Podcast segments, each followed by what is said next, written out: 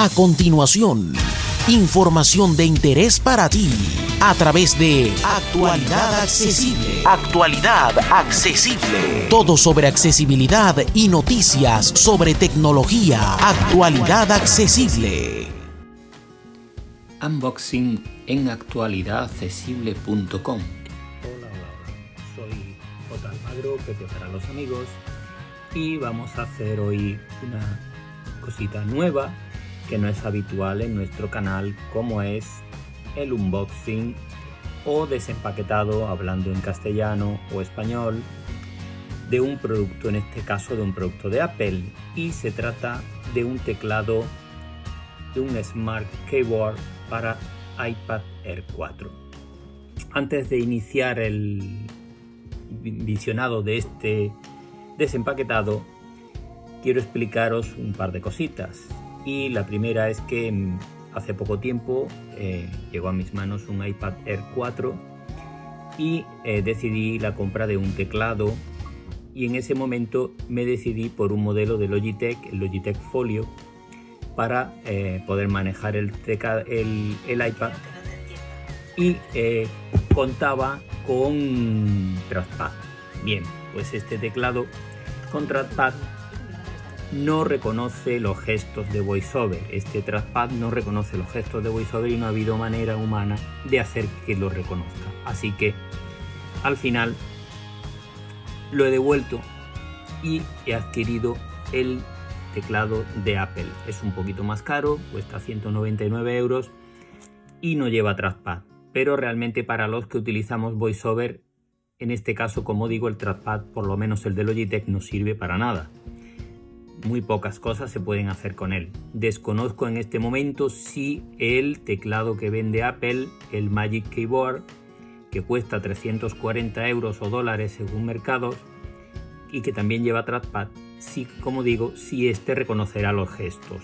Aún así, lo que sí es verdad es que el teclado es muy interesante, este de Apple. Y vamos con el desempaquetado y ahora os cuento alguna cosita más. Viene en una caja de unos 2 centímetros de grosor y con el tamaño justo de un iPad. La caja la tengo aquí delante, no sé, en fin, los que podáis verla, pues eh, la estoy poniendo frente al, al iPhone para grabar el desempaquetado. Voy a abrir la caja y a ver qué nos encontramos en la caja. Bueno, pues en la caja nos encontramos el típico artículo con el plástico este transparente que Apple le pone a todos sus cacharros que se lo vamos a quitar.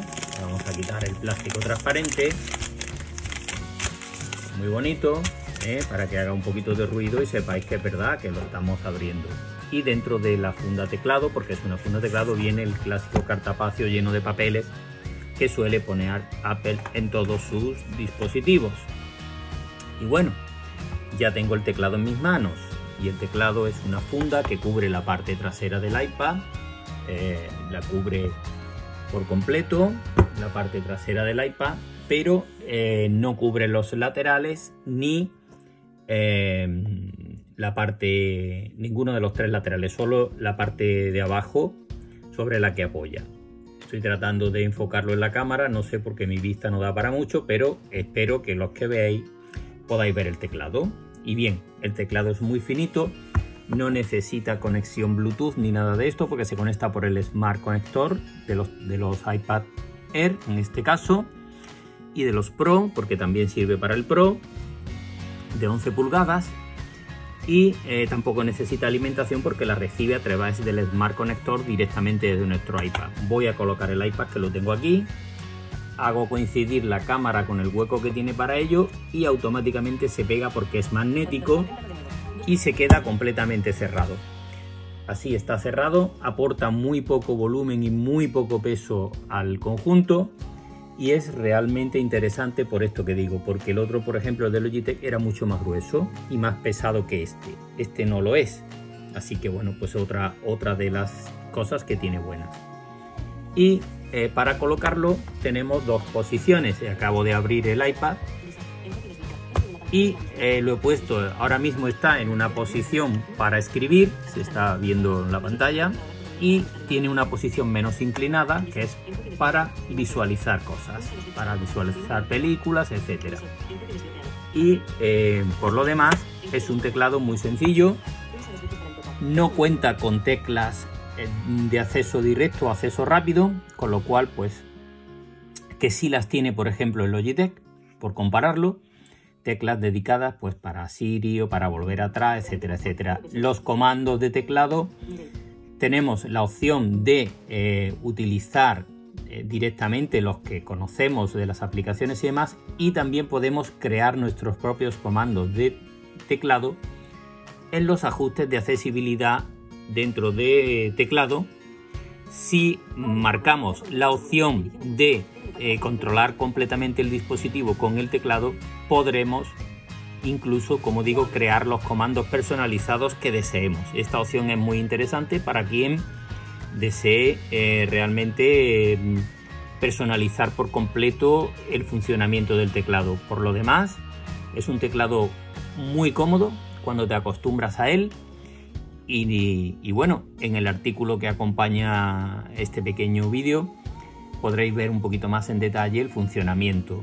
No tiene muchas más cosas que contar las teclas están muy bien separadas, no están tan unidas como en otros teclados que realmente no hay separación entre teclas.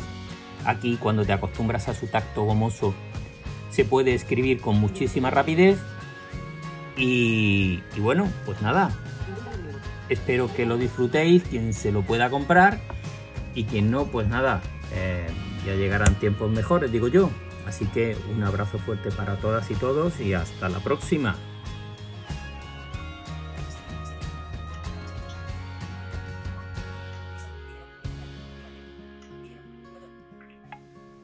Más información en www.actualidadaccesible.com.